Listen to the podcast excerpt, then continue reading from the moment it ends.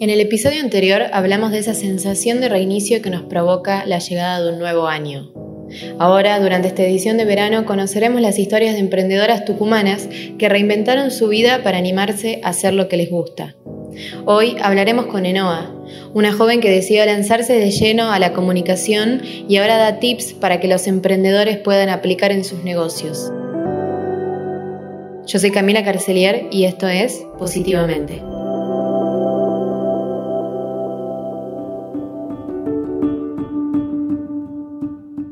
Bueno, Enoa, ¿cómo te definirías? ¿Cómo me definiría? Eh, me definiría una persona eh, positiva, alegre, eh, emprendedora. El, emprendimiento, la creatividad, la planificación, la organización y el descubrir son palabras claves que aparecen en tu biografía, en tu feed, cuando uno entra a ver. ¿Por qué? Porque creo que son partes fundamentales para un emprendimiento. Eh, igualmente, en Enoa Diseña le hablo a emprendedoras que, quieren potenciar sus negocios, que quieren eh, brillar a través del diseño, transmitir su esencia y también planificar su tiempo y la manera de mostrar sus cosas. Entonces me parece que nada, que la planificación ayuda mucho para optimizar el tiempo que tenemos y ser más productivas, porque eso de no tengo tiempo no existe, pero lo escucho todo el tiempo. Y bueno, son cosas que voy aprendiendo yo también en el camino y las voy compartiendo. Me parece que, eso es lo que por lo menos trato de mostrar en mi, en mi feed o en mi Instagram y tratar de comunicar eso a través de ese medio. El tiempo justamente es una palabra clave en el emprendedurismo, ¿no? porque suele ser, como decís vos, la excusa perfecta que uno encuentra para no animarse o no dar el pasito a emprender. Sí, igualmente a mí me empujaron, ¿no? No es que yo decidí dije, ay, bueno, me voy a dedicar a esto. En su momento yo me dedicaba a otra cosa, al diseño sí, pero de papelería y de, y de eventos y de kits para fiestas y más que nada infantiles.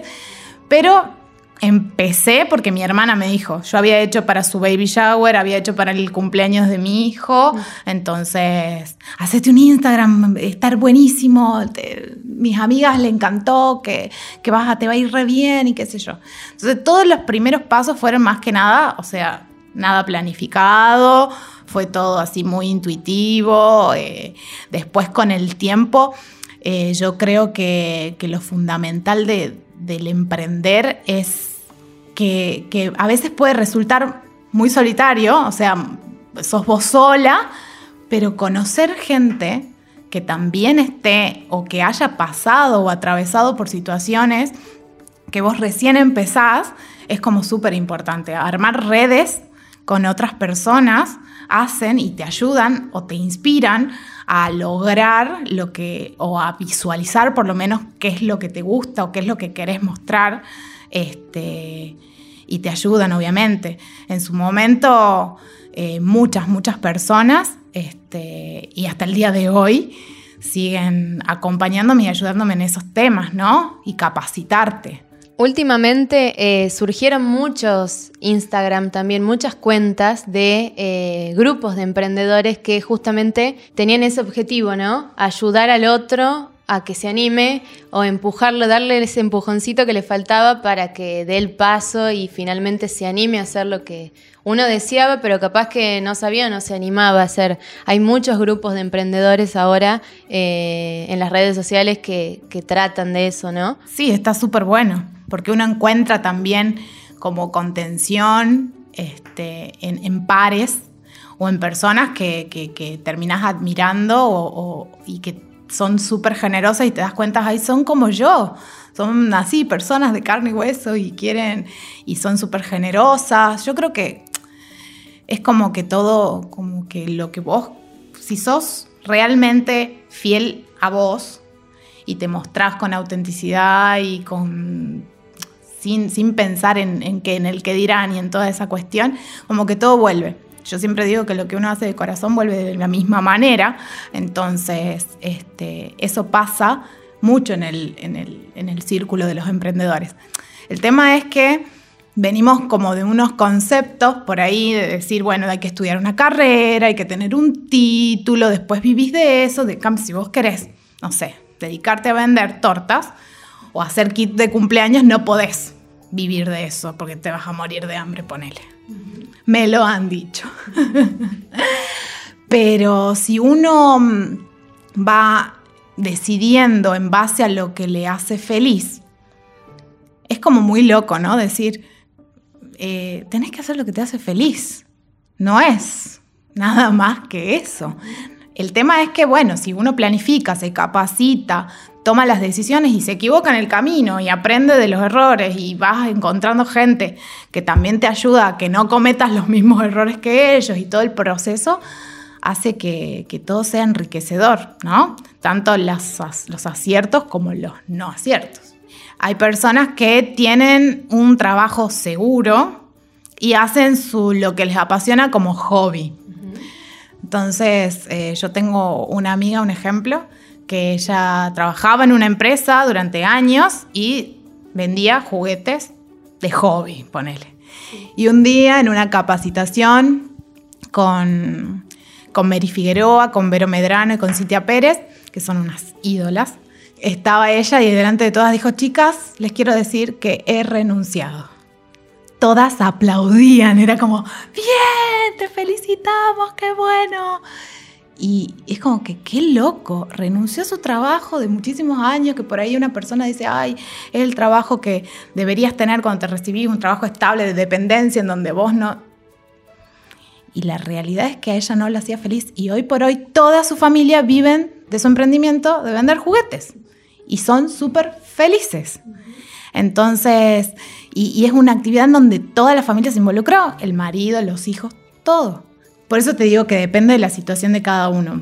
Hay personas que, nunca se animan a dejar del todo esa seguridad, entre comillas, y hay otras que, que, bueno, que dan ese paso y pueden, aunque en el camino haya altibajos, porque lo que tiene el emprendedor es eso, que como que no hay una te mantiene, claro, te mantienen un dinamismo interesante que está bueno. Es enriquecedor. A mí esa, cosa del emprendedor me, encanta. Que de hecho en estas situaciones uno tiene que estar preparado para cambiar y dar un volantazo en ese, en ese momento y decidir y pensar y decir, bueno, ¿qué puedo hacer para eh, sacar adelante mi emprendimiento qué nuevo servicio, nuevo producto, lo que fuese, puedo hacer para, para crecer. En general, a mí me da la sensación que el emprendedor, si bien le cuesta mucho más todo que a un empresario grande, porque el otro tiene recursos, está todo el tiempo queriendo renovarse, todo el tiempo pensando en hacer algo nuevo, en cómo levantar su negocio, todo, es dinámico, no se queda quieto. Entonces, situaciones como las que estamos atravesando, si bien muchos emprendedores tuvieron que, cerrar, porque es la realidad, muchos otros también encontraron la forma de reinventarse en su propio proyecto y de mantenerse. Es como, es lo que yo le llamo el ciclo emprendedor.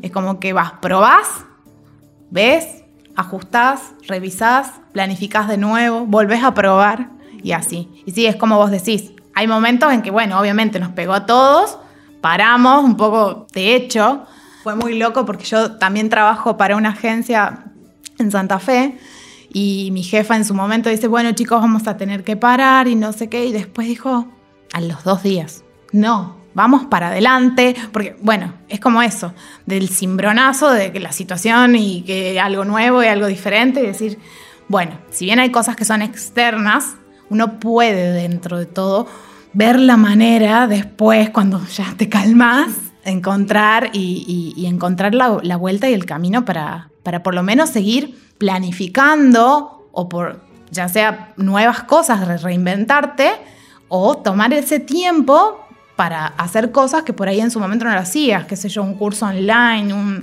lo que fuere, este, capacitarte, usar el tiempo ese para, para reinventarte, ¿no? Otra de, de los condimentos que tienen los emprendedores son que detrás de cada emprendimiento hay una gran historia. ¿Cuál es tu historia? Bueno, a ver, yo emprender creo que emprendí cuando era más chica, me, gustaba, me gustó siempre hacer cosas, crear. A mí me gusta mucho crear.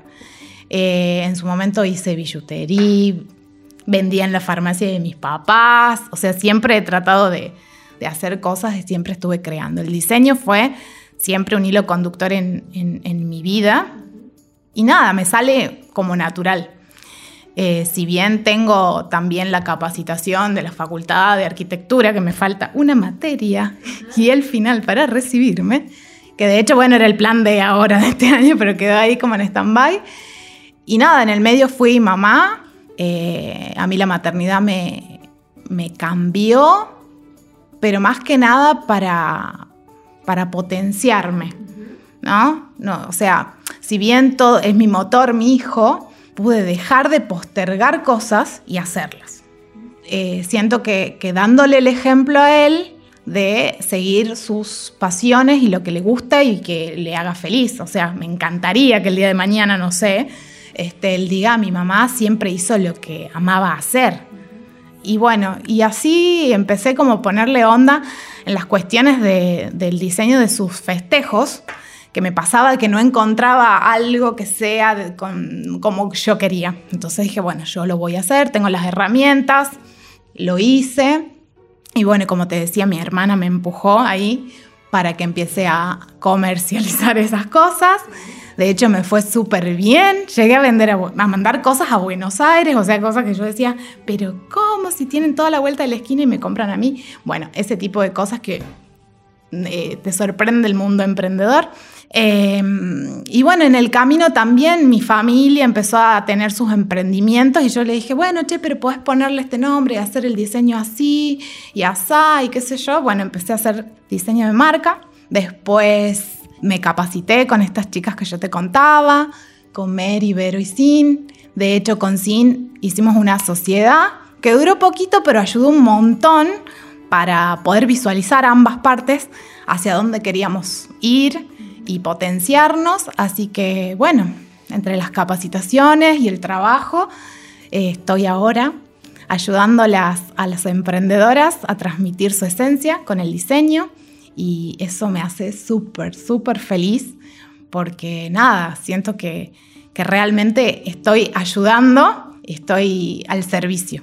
Sin duda yo creo que, que, que lo que yo, mi servicio es ayudarla a las emprendedoras a transmitir su esencia, su, voz, el espíritu de su marca a través del diseño, para facilitarle eh, también estas cuestiones de que, viste, el mundo de Instagram, tenés que publicar, tenés que hacer esto, tenés que hacer lo otro, y, y a veces uno, siendo emprendedor, tiene mil millones de tareas y se encarga de todo. Entonces, por ahí delegando esa parte conmigo, tienen la, facilidad y la seguridad de saber que van no van a perder mil horas haciendo algo y van a estar siendo ellas. ¿Qué notas que le falta al emprendedor en general para animarse a dar el pasito? Creo que, que nosotros en general nos llenamos de excusas para no hacer y es algo que aprendí, ¿no? No es algo que yo lo tengo súper clarísimo, eh, es algo en donde también voy cayendo en el medio y vuelvo a, resurgir en, cualquier circunstancia. Es como que nos decimos, nos contamos cuentos. O sea, nos decimos, bueno, eh, no es seguro, eh, o no sé, o no está del todo perfecto como me gustaría, entonces no lo hago que hay que dejar de pensar tanto y hacer, ir corrigiendo en el camino. O sea, pero si no lo haces, es como que no sabes. Nada te da la certeza de nada. Puede venir un virus y darte vuelta a los planes, pero eh, por lo menos te da la certeza de seguir unos pasos y de decir, bueno, estoy más o menos preparada. Pero esperar a que todo esté perfecto y que sea el momento ideal y que estés totalmente segura que te vas te va súper bien. No, hacelo porque te hace feliz y llévalo y tener objetivos y trata de hacer todas tus acciones para que te lleven a ese objetivo. Está bárbaro. Le digamos de nuevo como el resumen de esta charla al emprendedor que está del otro lado y todavía no se animó a emprender justamente. Tres consejitos, cinco consejitos para que se suelten y dejen de postergarse. ¡Wow! ¡Qué responsabilidad! Como consejo puedo decir que está bueno arriesgarse, que sumamente importante saber que vida hay una sola y que no hay otra, otra versión u otra oportunidad u otro momento. El momento es ahora. Las circunstancias externas son excusas que planificando, capacitándose y realmente haciendo las cosas de corazón, todo vuelve. Y nada, creo que eso. Muchas gracias. Gracias a vos. Esto fue La Gaceta Podcast.